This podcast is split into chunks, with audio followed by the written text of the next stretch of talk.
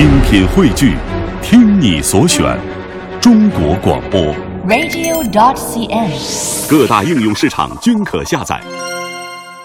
著名作家冯骥才，仅在一年就出过八本书，其中有写感情的《春天最先是闻到的》，周游各国的游记《离我太远了》，收集了十年文化思考的《文化集问》和《文学先觉》。在令人赞叹之余，也不禁让人有些好奇：冯骥才已经七十二岁了，怎么有这么多的精力，这么高的产量？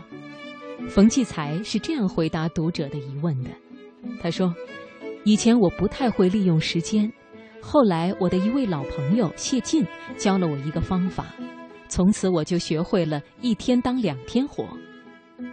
时间是世界上最公平的。”一天二十四小时，每个人都一样，怎么可能把一天变成四十八小时呢？看见大家一头雾水，冯骥才解释说：“我睡觉的方式和别人不一样，每天早上八点到十二点，我做案头工作，阅读理论文章，查阅各种资料，撰写思想性文章，文化集问等，就是在这个时间段写出来的。”午饭后，我去天津大学的研究院处理相关事务。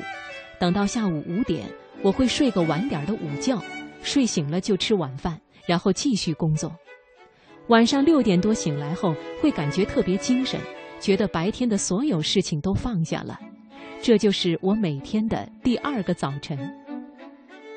原来如此。